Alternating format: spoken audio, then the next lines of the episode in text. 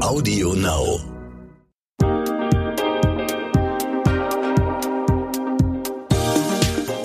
Hi und herzlich willkommen zu What the Finance. Mein Name ist Anissa und ich spreche in diesem Podcast eigentlich über Finanzen. Aber heute reden wir anlässlich des Equal Pay Days über Lohnunterschiede und Lohnungerechtigkeit. Denn wir Frauen haben laut des Equal Pay Days bis zum 17. März diesen Jahres mal wieder ohne Bezahlung gearbeitet.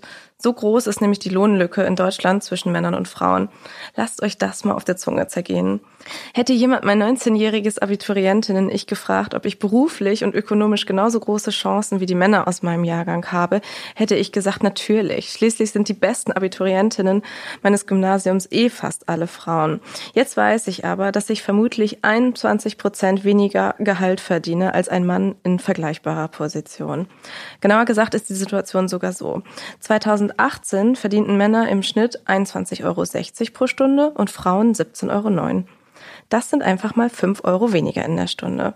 Wenn man überlegt, was aus diesem Stundenlohnunterschied wird, wenn man den auf ein Monatsgehalt, auf ein Jahresgehalt oder auf ein Lebensgehalt hochrechnet, geht einem richtig der Hut hoch. Ehrlich gesagt macht mich das so wütend und ich kann überhaupt nicht nachvollziehen, wie es bei uns in Deutschland zu so einem krassen Zustand kommt. Aber deshalb, um das nachvollziehen zu können und mir das erklären zu lassen, habe ich mir als heutigen Gast Henrike von Platen als absolute Expertin eingeladen. Ähm, sie war viele Jahre Schirmherrin des Equal Pay Days, ist aber eigentlich Wirtschaftsinformatikerin und Betriebswirtschaftlerin und hat als selbstständige Unternehmensberaterin gearbeitet.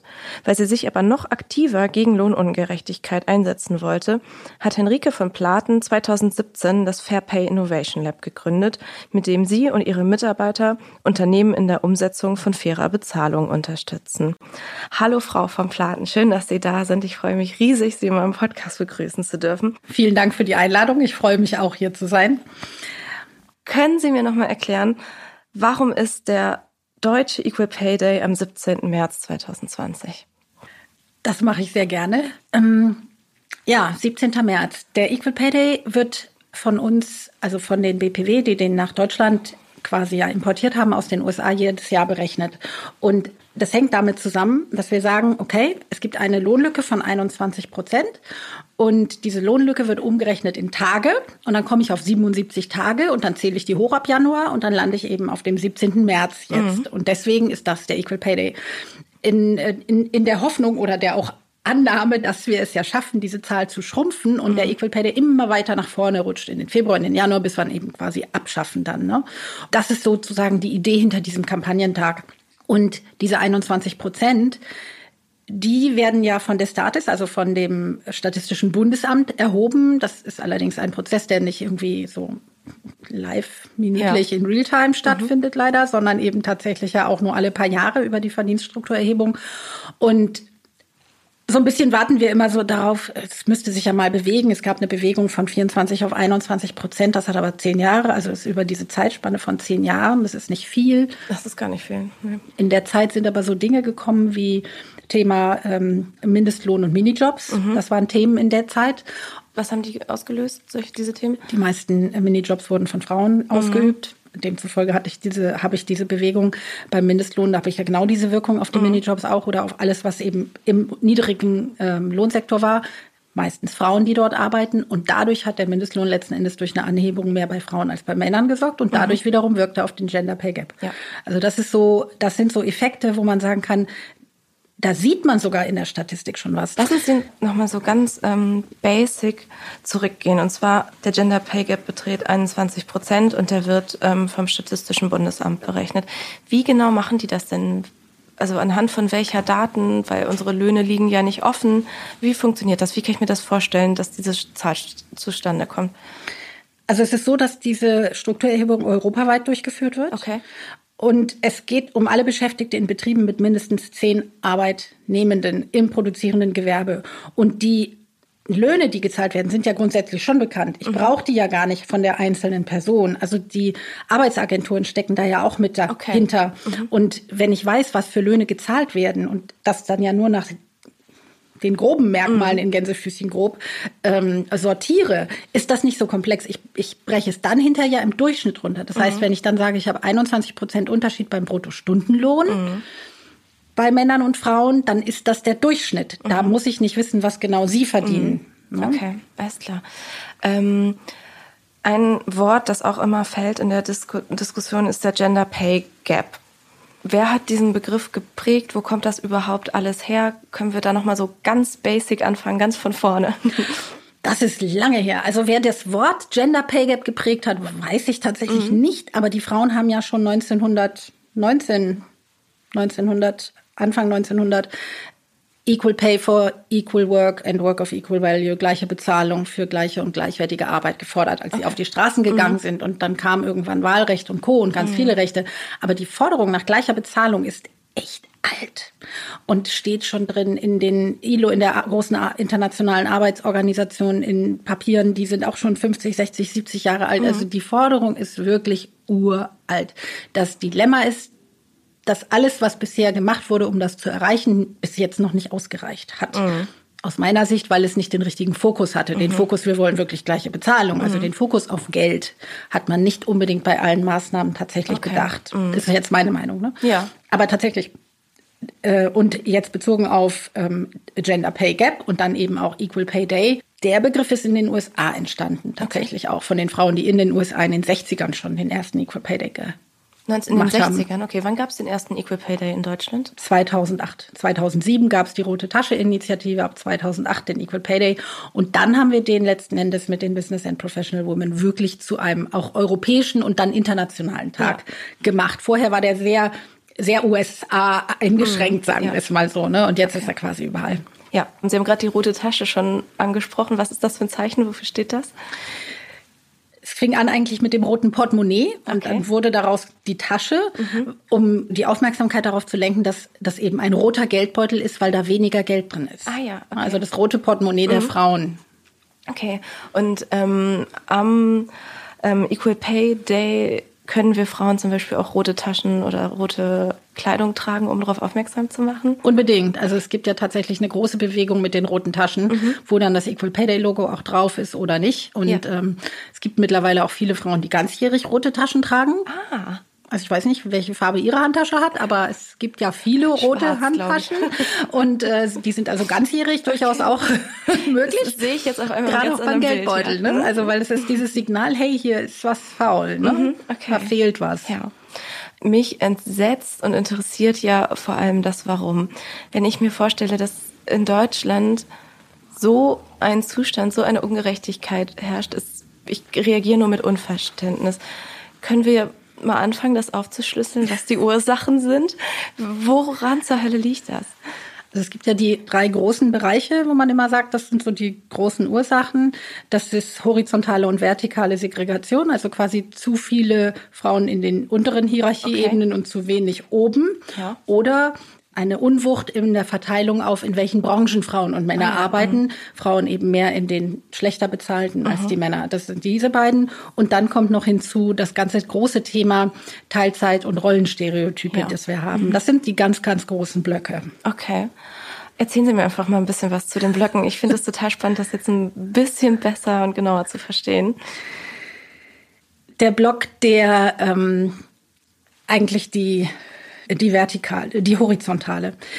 Der ist total spannend, weil mhm. da geht es ja tatsächlich um den Wert von Arbeit. Wenn ich ja. jetzt also hergehe und sage, die Frauen sind doch selber schuld, dass sie in die Berufe gehen, wo so wenig bezahlt wird, dann denke ich mir immer so, liebe Leute, eine Frau wird nicht Krankenschwester und Pflegerin oder alles, was in diesen Bereichen so gern genannt wird, die gehen nicht in diese Berufe, damit sie schlechter bezahlt werden. Mhm. Und die gehen auch nicht mit diesem Bild rein, dass sie das ja machen und dann weniger kriegen, mhm. weil sie es oftmals noch nicht mal realisieren, dass sie dann schlechter verdienen. Also stimmt, da wird so eine Schuldzuweisung betrieben, so du kannst dir doch einen anderen Job suchen, wo ich dann mhm. gerne sage, ja, super Sache. Jetzt fangen alle Frauen an, Mint in den MINT-Bereich zu gehen. Mhm. Wer pflicht denn dann übermorgen deine Oma? Ja.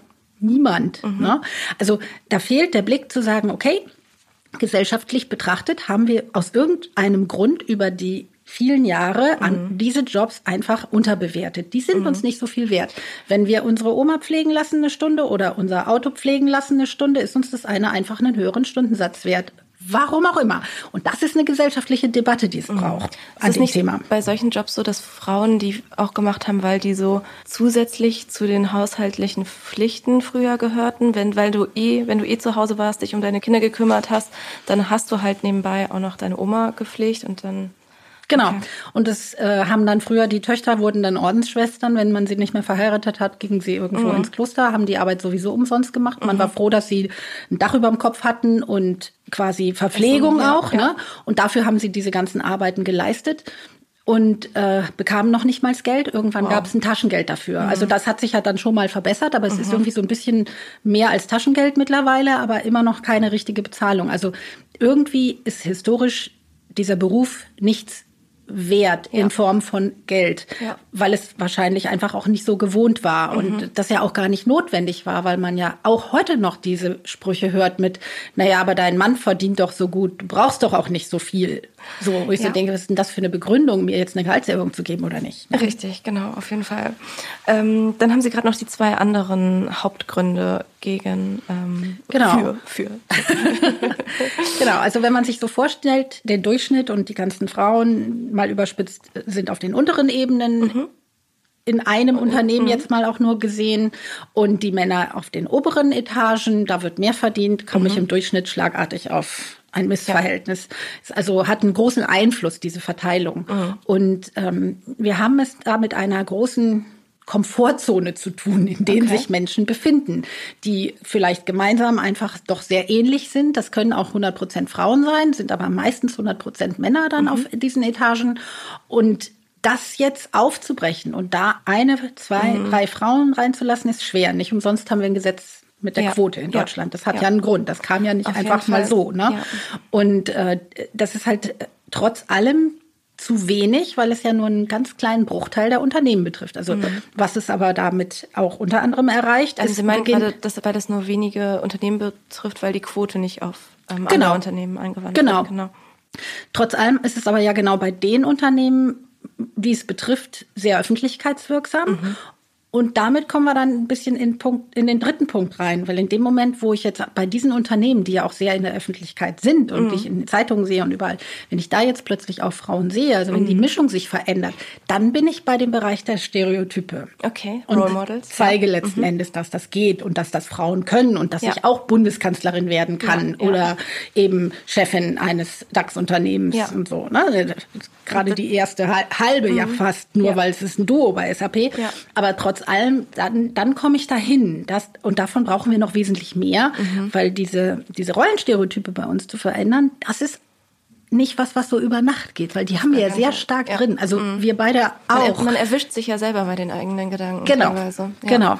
Wenn man wieder sagt, es ist die Kindergärtnerin und der Müllmann und man denkt, warum benutzt man denn eigentlich genau, genau. diese Sprache? Genau. Oder wie man selber reagiert, wenn einem so etwas begegnet, dass ich mhm. liebe dieses Beispiel von einer Frau, die ich kenne, die das immer wieder auch erzählt, die wirklich mit dem Thema jahrelang zu tun hat, das genau kennt und weiß mhm. und trotzdem irgendwann in einem Flugzeug saß und gemerkt hat, wie sie selber geschluckt hat, als die Pilotin dann irgendwie durch die Lautsprecher kam. So. Und ist kein Pilot. Oh so, je, ne? Okay. Und wie bewusst sie sich dann ihres Stereotyps, ihres eigenen ja. geworden ist, ja. dass sie der erstmal irgendwie anscheinend weniger zugetraut hat. Ne? Und woher kommt das? Und das kriege ich ja nicht über Nacht weg. Da nee. reicht auch nicht irgendein Training. -mm.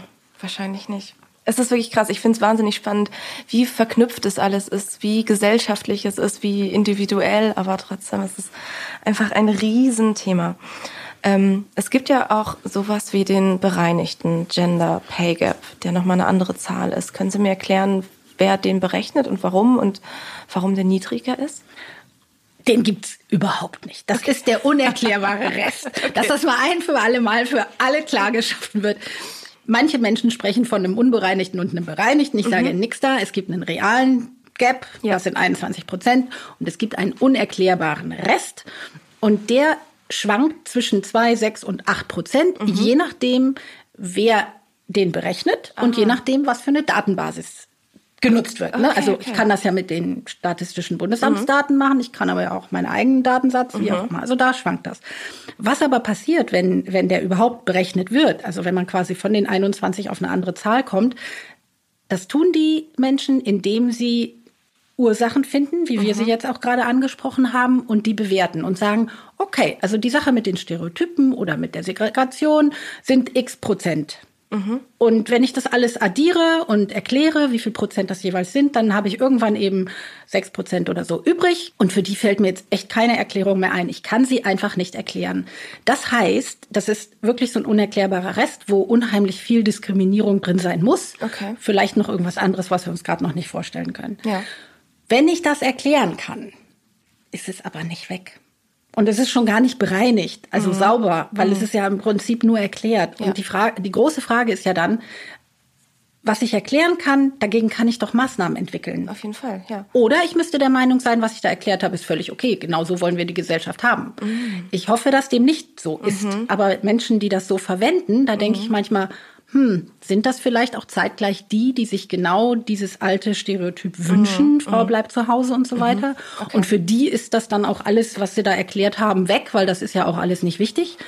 Ich glaube aber, dass der große Teil der Gesellschaft eher sagt, nee, das sind strukturelle Probleme, da müssen wir ran. Ja. Und dann heißt es, es, von mir aus könnten wir gerne das auf Null runter erklären können, weil mhm. dann wüssten wir alle Gründe und könnten auch an alle rangehen und sie verändern. Ja, okay. Eine Bestandsaufnahme machen und dann Maßnahmen beschließen. Okay. Ähm, ich habe von Studien gelesen, die zum Beispiel aussagen, dass ein steigender Frauenanteil in männerdominierten Branchen gar nicht dazu führt, dass diese Frauen in diesen Männerbranchen auch mehr Geld verdienen sondern dass das ganze durchschnittliche Lohnniveau der Branche sinkt. Woran liegt das? Irre, oder? Das ist, das ist der Wahnsinn. ja, das ist wirklich absurd. Und das ist ja auch historisch so. Also ich mag ja sehr das Beispiel, weil es einfach so historisch so einprägsam ist oder so. Ich so denke, wie war denn das damals, damals, als wir beide noch gar nicht hätten zur Schule gehen dürfen? Ja, okay. So. Mädchenschule, nein. Mhm. Da gab es Grundschullehrer, und die waren männlich mhm. durch die Bank. Und es gab ja auch nur Jungs, die überhaupt in die Schule mhm. durften und wiederum Lehrer wurden. Der Beruf war hoch angesehen. Man konnte damit eine Familie mit sich Kindern ernähren. Mhm. Die Frau war zu Hause, wie auch immer. Ne? Und das hat sich gedreht. Und das ganze Bild hat sich ja auch gedreht. Also mhm. heute ist ja ein Grundschullehrer oder eine Grundschullehrerin, meistens Grundschullehrerin. Ja.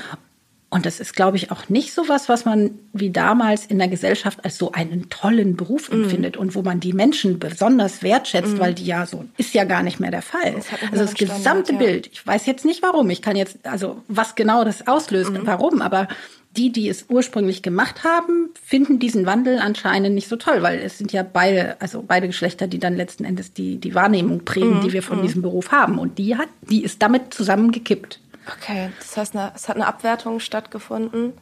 Die Löhne sind auch irgendwie, mhm. also eine Grundschullehrerin kann, mhm. glaube ich, mit ihrem Gehalt nicht Mann und auf Kinder nee, komplett. Selten, ja, auf jeden mhm. Fall. Sei denn, sie zahlt vielleicht keine Miete oder so, dann. also das ist wirklich absurd und das und das sieht man jetzt eben auch an anderen Stellen genau wie Sie sagen. Und mhm. das ist immer wo ich so denke immer wenn wir das sehen müssten wir uns überlegen oh, okay was hat das für eine komplette Folge wenn das Blatt sich irgendwann so fast komplett dreht? Also irgendwo brauchen wir glaube ich wirklich so äh, eine Möglichkeit zu sagen wie schaffen wir eine gesunde Mischung? Es kommen Frauen da rein in diese Berufe es gehen aber zeitgleich bitte unbedingt Männer weil der Effekt mhm. geht nämlich in beide Richtungen in die derzeit frauendominierten Berufe. Okay ich hatte vor vielen Jahren mal eine Gruppe angehender Zahnarztpraxenverwaltungsassistentinnen, mhm. die also als Zahnarzthelferin sich irgendwie weiterbilden ja. für die Verwaltung. Immer nur Frauen. Irgendwann war ein junger Mann mal dabei in ja. so einer Gruppe. Und der sagte dann, als ich von Equal Pay Day damals redete, ja, ist doch ganz logisch, meine Lieben hier so. Ihr müsst mal dafür sorgen, dass mehr Männer in diesen Job kommen, dann steigen die Löhne. Ah, schwierig, und, okay. Und er hat ja recht. Ja. Ne? Ja. So, wie schaffen wir es also nicht nur zu sagen, Frauen in die MINT-Berufe, sondern mhm. Männer Frauen haben ja nicht ein Pflegegehen, was Männer nicht hätten oder so, mhm. sondern es ist ja, es sind ja andere Gründe. Und es gibt viele Männer, die andere Berufe auch ergreifen wollen. Ja. Lassen wir denn das zu? Mhm. Männliche Hebammen. Mhm. Mal nur so in den Raum gestellt. Lassen wir das als Gesellschaft zu, mhm. damit wir in allen Berufsbranchen letzten Endes eine, eine Mischung hinbekommen. Und dann habe ich auch nicht diesen Effekt hoffe ich doch sehr, mhm. dass das so entweder die Löhne so runterkippen oder nach oben explodieren. Okay, Jetzt sind wir schon fast bei den Maßnahmen angekommen, die ähm, wir für Equal Pay und gegen Gender Pay Gap durchsetzen sollten. Aber ich würde noch mal gerne auf unsere Situation in Deutschland und im Vergleich zu Europa zurückkommen. Ähm, ich habe gelesen, dass in Europa nach Deutschland nur noch in Estland und in der Tschechischen Republik die Lohnlücke größer ist. Das ist ja wieder ein Vergleichswert und eine Zahl, die mich schockiert, wenn ich bedenke, in welche Position Deutschland in anderen wirtschaftlichen oder gesellschaftlichen Rankings hat. Immer gerne Spitzenreiter, gerne auch beim Gender Pay Gap. Ja, ne? wow. Und das schockiert niemanden in der Politik, in der Wirtschaft. Anscheinend nicht genug. Also ich glaube schon, dass es schockiert, aber immer noch nicht genug für richtige Bewegung. Ich hörte von diesem sagenhaften Ziel der Bundesregierung, den Gender Pay Gap auf 10 Prozent zu senken bis 2030. Das ist ja ein sagenhaftes Ziel. Das war so in etwa meine Reaktion. Ja. Also es ist extrem unambitioniert. Das, ja, vor, allem, wie kann man sowas hinnehmen? Also ich, gut, ich verstehe es einfach wirklich. Genau, nicht. also bitte großer Aufruf. Ne? Equal Pay Day, der nächste Equal Pay Day kommt bestimmt ja. ne, am ja, 17. Leider, März. Genau. Ne? Äh, wirklich mehr Power auf die Straße an der mhm. Stelle auch bringen, Männer wie Frauen, weil es ist einfach unfair und das muss man ja nicht mhm. hinnehmen. Mhm. Kann man, sollte man aber vielleicht nicht. Und diese anderen Länder haben was haben die gemacht? Warum? Die, bei denen ist das Thema relevanter, bei denen ähm, sind die gesellschaftlichen Strukturen anders. Ich habe jetzt nicht das Paradebeispiel, was jetzt genau an einem Einzelland genau anders ja. ist, weil da unheimlich viele verschiedene Faktoren ja doch immer wieder reinspielen. Aber wenn wir in die nordischen Länder gucken, die ja immer so auch ein bisschen gelobt werden, als da ist so vieles besser und so, mhm. dann haben die auch immer noch zweistellige Gender Pay Gaps, mhm. aber eben eine ganze Reihe, also sehr viel niedriger als wir und haben schon seit längerer Zeit ein ganz anderes Familienbild und ein ganz anderes mhm. Rollenbild und ein ganz anderes Leben von Vätern, die auch länger zu Hause bleiben, sich um Kinder kümmern. Also wo ein gesellschaftlicher Aspekt tatsächlich sich sich verändert hat, mhm. gewandelt hat über einen Zeitraum. Und dann schlägt sich das nieder. Die sind uns einfach einige Jahrzehnte voraus. Die haben damit wow. im Prinzip früher angefangen. Mhm. Oder sie fangen an, krasse Gesetze zu machen, die tatsächlich wirken. Mein Lieblingsland ist ja derzeit Island. Also unschlagbar, einfach weil sie erzähl, sagen. Erzählen Sie mir ganz genau, was ist in Island in den letzten Jahren passiert? Was wurden für Gesetze? Also erstmal haben sie ein total ambitioniertes Ziel und ich bin der Meinung, dass sie es auch schaffen. Und das ja. heißt eben Gender Pay Gap schließen bis 2022. In zwei Jahren. Okay. Also nicht auf 10 Prozent senken bis 2030, mal so als ja. äh, Vergleich. Vergleich ne? äh, es gibt ja auch noch diese Nachhaltigkeitsziele der UN, diese Agenda 2030, die so für alle gilt. Die ist auch 2030. Das ist, glaube ich, auch eher eine Null angedacht okay. und keine 10 Prozent. Also es ist schon die Frage, wie man auf solche mhm. Ziele kommt. Ne? Vielleicht möchte man auch das bestehende Gesetz nicht anfassen und mhm macht das. Ich weiß es nicht, wollen wir gar nicht spekulieren. Island. Island sagt, wir kommen dahin, weil wir ein Gesetz haben, das einem Unternehmen sagt, du musst uns nachweisen, dass du fair bezahlst. Wir haben einen Equal Pay Standard entwickelt, mit dem kannst du das tun, den kannst du anwenden. Das ist sowas ähnliches, so eine Art Management Standard wie ein ISO Standard mhm. in die Richtung, also etwas, womit Unternehmen auch was anfangen können, was die wissen, wie sie das anwenden. Also machen sie das, um nachzuweisen, dass sie fair bezahlen dann ist okay. Und wenn sie es nicht tun, müssen sie eben Maßnahmen ergreifen und das wird dann ja auch regelmäßig wieder überprüft, bis es läuft. Mhm. Wenn sie das nicht tun, nicht nachweisen können, dass sie fair bezahlen, müssen sie Strafe bezahlen. Und das wirkt. Das ist eigentlich total einfach. Ja. Wenn ich sage, liebes Unternehmen, wir schlagen dir vor, dass du mal deine Entgeltstrukturen anschaust. Dankeschön. Dann kann man sich jetzt fragen, ja, das wird bestimmt auch irgendein Unternehmen tun, weil es das sowieso tun wollte, aber Mit einer Menge hat halt nicht ja. so eine durchschlagende Wirkung. Mhm. Und sieht es denn so aus, als würde Island das eigene Ziel erreichen? Ich denke schon. Wow. Also bei allem, was ich da erlebt habe, auch Unternehmen, wie die das machen und die auch das schon erreicht haben und erklären, wie sie es getan haben, auch in wenigen Jahren, würde ich sagen, ja, das schaffen die. Okay. Gehalt ist ja eigentlich etwas sehr Messbares und Einsehbares. Was würde denn beispielsweise passieren, wenn man sowas wie komplette Gehaltstransparenz einführt und ähm, es einfach noch sichtbar gibt, sichtbarer wird, wo die Unterschiede sind, wo die Ungerechtigkeiten sind?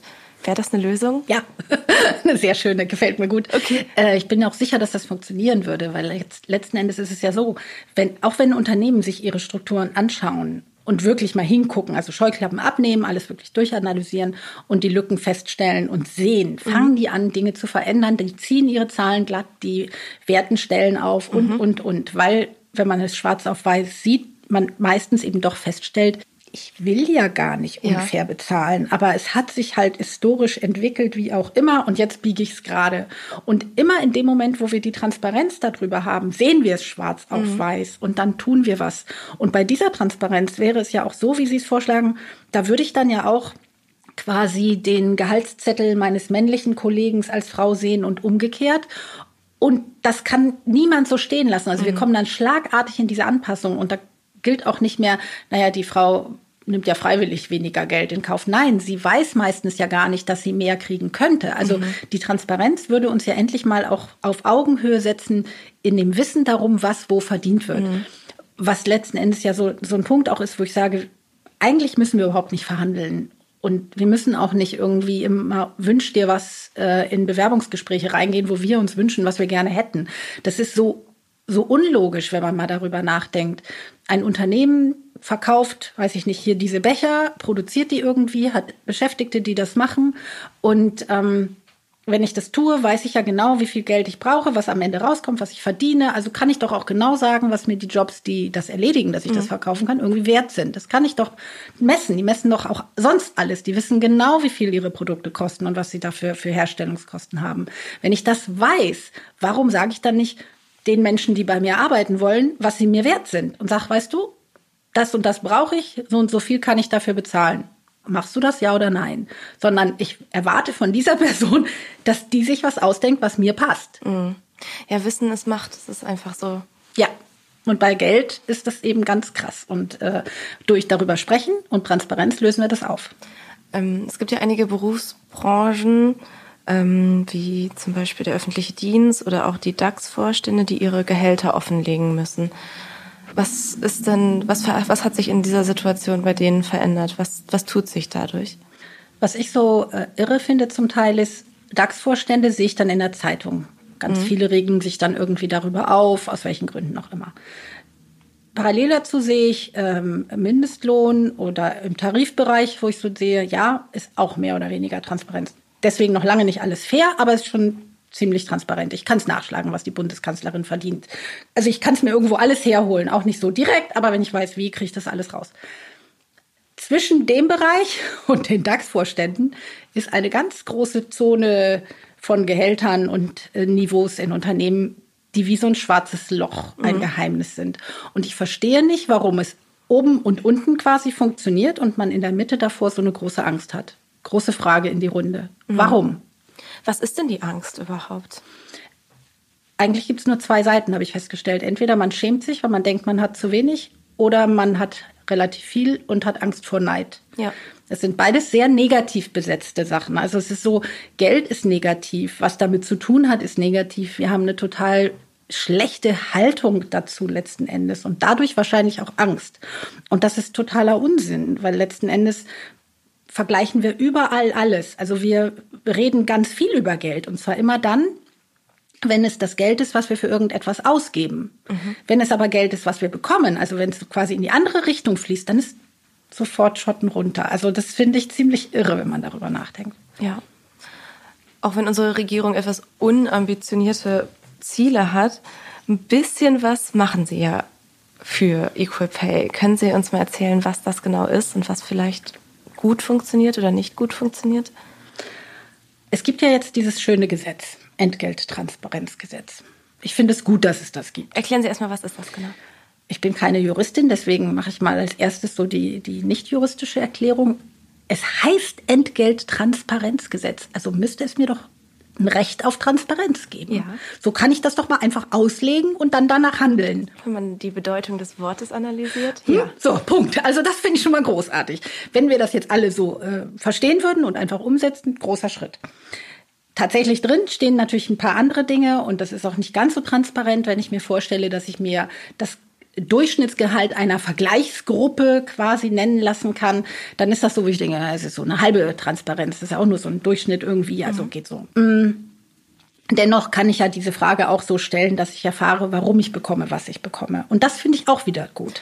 Ähm, Moment, nochmal einen Schritt zurück. Also ich glaube zum einen, das Entgelttransparenzgesetz gilt gar nicht für alle Firmen, Nein, sondern über 200. Über 200 Mitarbeiter. Ja, doch. Und ähm, dann haben Sie gerade gesagt, wenn ich das in Anspruch nehmen möchte, kriege ich gesagt, was der durch das Durchschnittsgehalt einer Vergleichsgruppe ist. Eine genau. Vergleichsgruppe Sie brauchen quasi die Gruppe des, des anderen Geschlechts, sechs Personen andre, des, des anderen Geschlechts, die den gleichen Job machen in etwa, Okay. vergleichbaren Redakteure Job machen. in meinem Fall. Genau. Okay. Und wenn Sie diese sechs sozusagen benennen, wenn das geht, und das ist bei manchen Unternehmen dieser Größenordnung auch nicht möglich. Also von daher, dann gilt es für die eben auch nicht, weil ich brauche ja erstmal diese Vergleichsgruppe. Ja. Ne? Dann bekomme ich von dieser Vergleichsgruppe eben den Median genannt und dann kann ich mir überlegen, wo mein, wo ich stehe im Vergleich zu diesem Median. Mhm. Und wenn ich da sehr viel drüber oder drunter stehe, kann ich mir also denken, stimmt da vielleicht irgendwas nicht.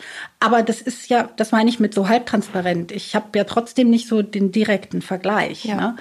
Ähm, kann aber ja auch nachfragen, wie setzt sich mein Gehalt zusammen? Und das finde ich die viel spannendere Frage. ja, okay. Warum bekomme ich denn, was ich bekomme? Wie setzt sich denn die 1000 Euro zusammen? 200, weil ich nur da bin? Oder wofür ist das? Für welche meiner Tätigkeiten Wer, sozusagen? mir, wer muss mir das beantworten? Ist das die Personalabteilung oder? Es muss direkt, es muss im Prinzip vom Chef kommen, aber es Okay. wird ja runterdelegiert, also dann aus der Personalabteilung. Und ich kann auch über den Betriebsrat gehen, sofern ich denn einen habe und die Frage vielleicht nicht direkt stellen will. Ne? Ja.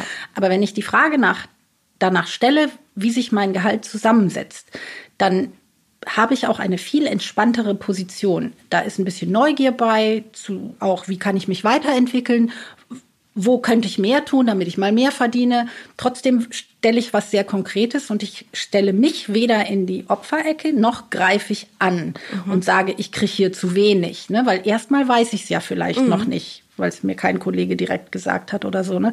Aber es ist ein Weg, wie ich dahin komme, der sehr okay ist und sehr angenehm ist und der dazu führt, dass ich mit den Menschen über Geld spreche, die da auch auf der anderen Seite quasi vom Verhandlungstisch zum Teil sitzen. Und diese Frage können die meisten nicht spontan beantworten, was dazu führt, dass sie sich ihre Strukturen angucken müssen, um sie zu beantworten, was wieder dazu führt, dass wenn sie da was finden, sie anfangen, etwas zu unternehmen. ja. Klingt eigentlich ziemlich gut. Und warum funktioniert es jetzt nicht? Viel zu wenige Menschen stellen diese Frage, weil auch, glaube ich, viel zu wenige wissen, dass das geht. Also das ist mit allen Gesetzen so. Ich meine, wie viele Menschen telefonieren noch mit dem Handy am Ohr?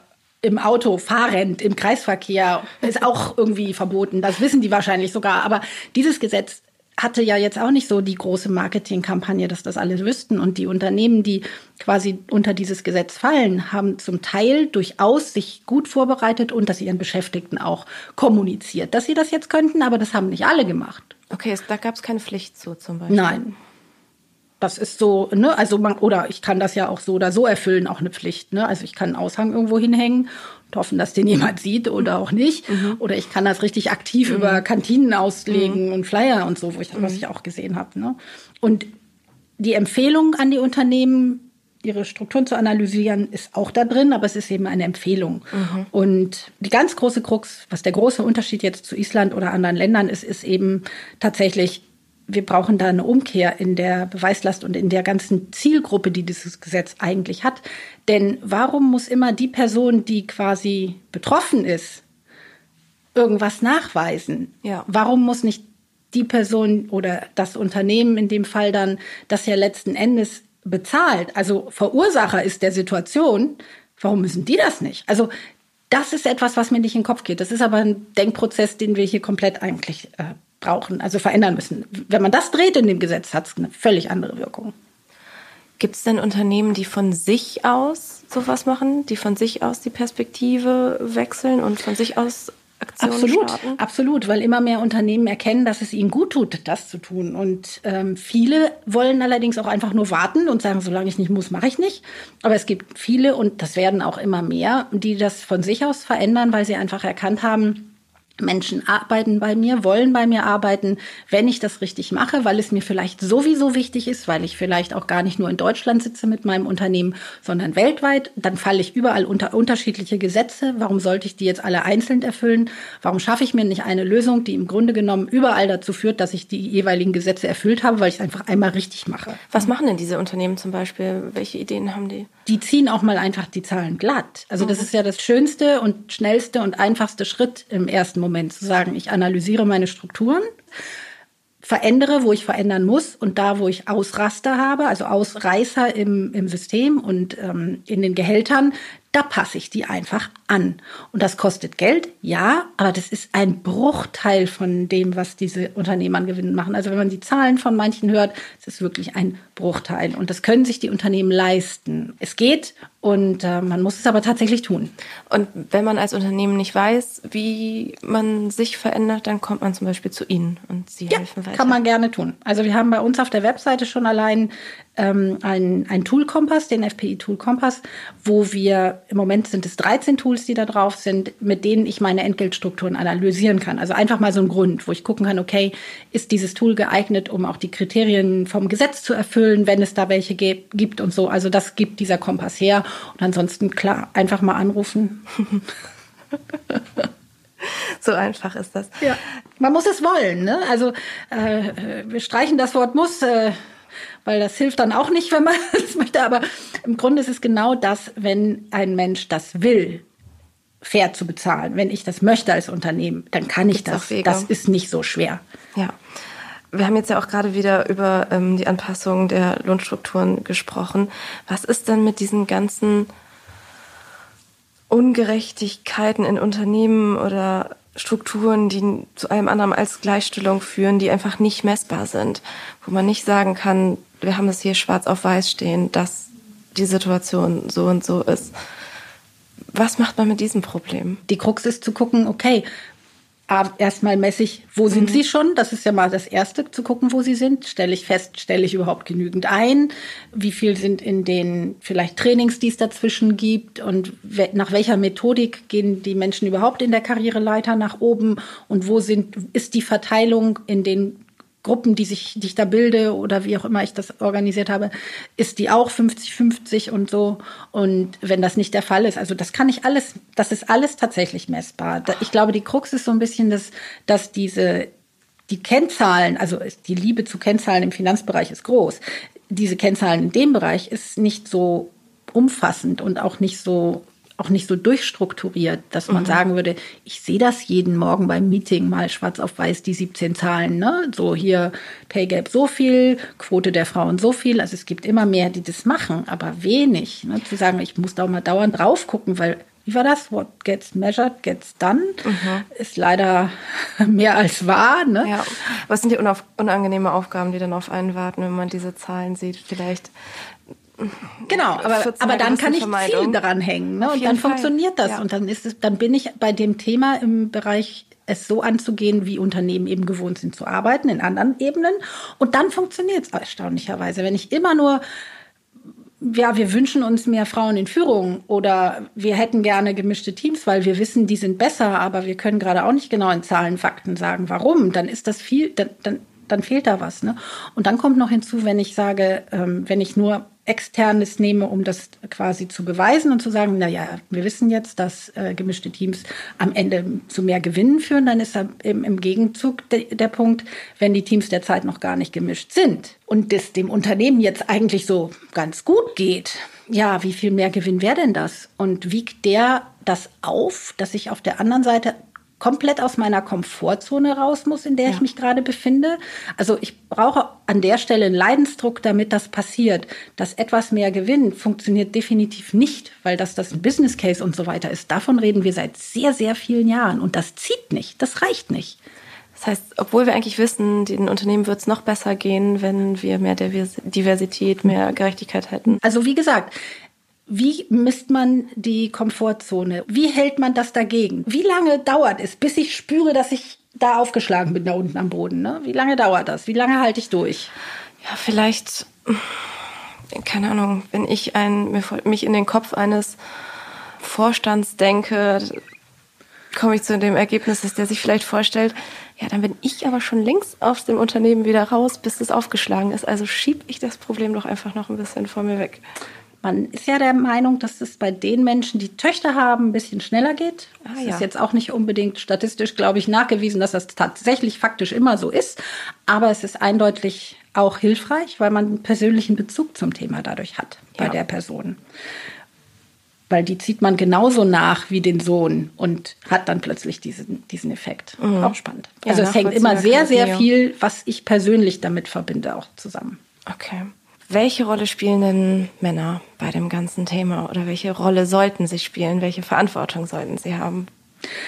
Also wo etwas rein männlich dominiert ist, sagen wir es mal so, dann spielen sie im Grunde die Hauptrolle, weil man kann das nicht von außen aufbrechen. Sie müssen es von innen öffnen, sozusagen. Sie meinen jetzt zum ne? Beispiel so eine Situation, wenn ein ganzer Vorstand nur aus Männern besteht, Genau. die werden keine Frau. Einfach reinholen. nur so machen die das schon, aber nur wenn sie es auch wollen. Also sie müssen es von innen öffnen, nicht von außen aufhacken. Ne? Also eine Quote hilft, wenn das so kommt, natürlich schon auch. Plötzlich müssen sie.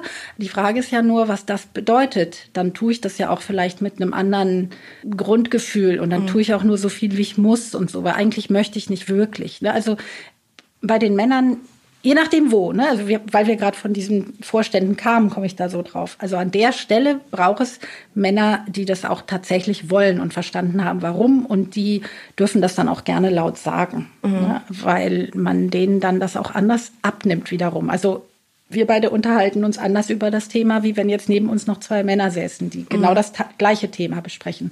Und wenn wir das dann zu viert besprechen würden, dann kämen wir wahrscheinlich auf die besten Lösungen überhaupt. Also es ist ein Miteinander und nicht ein Gegeneinander, wie manche ja immer noch denken. Also überhaupt nicht. Ne? Ja. Es geht ja um faire Bezahlung für alle. Und faire Bezahlung für alle sind ja nun nicht nur 50 Prozent der Gesellschaft, sondern eben 100 Prozent. Und es gibt auch Männer, die schlecht bezahlt werden oder es gibt Männer, die gerne länger in Elternzeit gehen würden. Es gibt ganz viele, die wollen keine 60 Stunden arbeiten, sondern vielleicht auch nur 32, können das aber nicht, weil dann beide Gehälter nicht ausreichen, weil tatsächlich doch meistens die Frau ja immer noch weniger verdient und so. Ne? Und wie kriege ich das zusammen? Ne? Das ist wahnsinnig kompliziert. Könnte aber doch so leicht sein. Ein bisschen Transparenz, ein bisschen über Geld sprechen. Okay. Ich habe gerade Lust, das einfach nochmal so ein bisschen auf ähm, runterzubrechen. Sie haben jetzt gerade zum Beispiel gesagt, Transparenz und drüber sprechen wären zum Beispiel Ansätze, wie man das löst. Wenn ich Sie jetzt frage, oder keine Ahnung, wenn Sie in einer Zeitschrift drei Zeilen Platz haben, ähm, liebe Frau von Platen, wie kriegen wir den ähm, Gender Pay Gap gelöst? Welche kurze, knackige Antwort? Welche Maßnahmen würden Sie da versammeln? Und Ja, wenn es so kurz wäre, ist es tatsächlich genau der Punkt. Wir müssen über Geld sprechen. Und zwar alle mit allen. Das heißt also Kolleginnen mit Kollegen und so weiter und so fort. Also es konzentriert sich auf das Thema über Geld zu sprechen in jeder möglichen Beziehung. Und äh, das ist der Startpunkt. Das ist die kürzeste Fassung, die man dem Ding geben kann. Ne? Und das müssen Sie ja das zwingend Gefühl nicht zu Geld. unbedingt anfangen mit einem Kollegen, wenn Sie nicht wollen. ne? Also dann fängt man vielleicht mal mit einem Bruder an oder so. Ja. Oder mit dem besten Freund, Freundin. ja, Einfach mal machen. Feststellen, was passiert. Wenn man wirklich mal sagt, was man da so pro Stunde, pro Monat, pro Jahr, egal welche Zahl jetzt, aber Zahl, Euro. Ja. Nicht nur wieder, ach, nicht so viel und so. Nicht so schwammig. Ne? ja. Ich kann es total verstehen, dass viele Menschen Angst haben, darüber zu reden, weil Was ist denn dann? Was für eine Antwort kann denn kommen? Ich gar nicht vor der Antwort, sondern vor dem, was die Antwort mit einem macht. Wenn ich auf einmal höre, ich verdiene so unfassbar viel weniger als mein Gegenüber, ich komme nicht drum hin, um mich mit dieser Summe zu identifizieren und zu denken, ich bin doch krass so viel weniger wert. Nur ist es ja so, mittlerweile müssten wir ja alle in Deutschland, alle Frauen in dem Fall jetzt mal, wissen, irgendwie im Durchschnitt liege ich bei 21 Prozent weniger. Vielleicht ich persönlich gerade nicht. Das kommt dann immer als nächstes. Naja, bei mir ist es wahrscheinlich nicht so. Ne? Das denken auch wieder alle. Also Ja. geht nicht auf, die Rechnung. Wenn ich dann aber eigentlich mit diesem schlechten Gefühl schon die ganze Zeit behaftet bin und im Grummeln weiß, also es kann ja eigentlich nicht stimmen. Das trage ich jetzt ewig mit mir rum. Dann doch lieber einmal Klartext, dann weiß ich, wie schlimm es ist. Und dann kann ich was tun. Ja, das stimmt auf jeden Fall. Ähm, ich habe wenn ich das, dieses, dieses Thema Lohnungerechtigkeit und diese 21 Prozent anspreche in Diskussionsrunden mit Freunden, ist immer irgendjemand dabei, der sagt, aber Frauen sind doch auch einfach ein bisschen selber dran schuld, das musst du doch einsehen. Ich denke mir dann manchmal, fange ich diese Diskussion jetzt an? Habe ich Lust, das mit demjenigen zu führen? Oder kann ich mich direkt mit der Wand unterhalten? ähm, was können Sie mir so, so, so einen 15 Sekunden Totschlagargument-Satz liefern, den ich diesem Menschen einfach an den Kopf werfen kann, damit er vielleicht sich ein bisschen öffnet? Naja, wie kann ich denn an etwas schuld sein, was ich überhaupt nicht verursacht habe? Gegenfragen sind immer eine gute Idee, ja. Dann fangen Sie eine Unterhaltung an, sagen wir es mal so. Ne? Dann beginnt ein Dialog. Schritt, das wäre ja. ja schon mal besser, als mit einer Wand zu sprechen. Ja. Und vielleicht fällt der Person ja ein Argument ein, vielleicht aber auch tatsächlich nicht. Noch spannender. Okay. In diesem Podcast frage ich meine Gäste eigentlich zum Ende des Gesprächs immer, ob sie einen Finanzrollmodel haben, jemanden als Vorbild. Da wir jetzt aber gar nicht so viel über Finanz direkt gesprochen haben, sondern über das Thema Equal Pay und Gender Pay Gap, gibt es bei Ihnen jemand, ein Vorbild, ein Role Model aus diesem Kontext? Hm. hm. Weiß ich nicht. Ich mache das jetzt schon so lange. Das müsste ja ein altes Vorbild sein. Vielleicht meine Oma, die dafür gesorgt hat, dass ich mein erstes Knopfgeschäft habe mit drei oder vier oder was. Okay, Keine wow. Ahnung, ob das quasi eine unbewusste Langfristwirkung hatte, sagen wir es mal so. Ne? Mhm. Also ich bin ja aufgewachsen mit einer selbstständigen Oma, einer selbstständigen Mutter, beides Frauen, die also ihr Geld selber verdient haben, einmal mit der Reinigung, einmal als Fotografin. Und ich glaube, dass das viel mit einem macht, wenn man so aufwächst. Ja. Ich danke Ihnen sehr, dass Sie heute zu Gast waren im Podcast. Es war mir ein Vergnügen. Und wer sich von euch jetzt noch tiefer in das Thema einlesen will, dem empfehle ich auf jeden Fall das Buch Über Geld spricht man nicht, der schnelle Weg zur Gleichstellung von Henrike von Platen und auch unser Spezial auf brigitte.de slash equalpay. Und ich möchte total gerne wissen, was ihr zu dem Thema Equal Pay und Gender Pay Gap denkt. Welche Fragen habt ihr noch? Schreibt mir doch auf Instagram in die Kommentare oder eine Mail an academy at brigitte.de.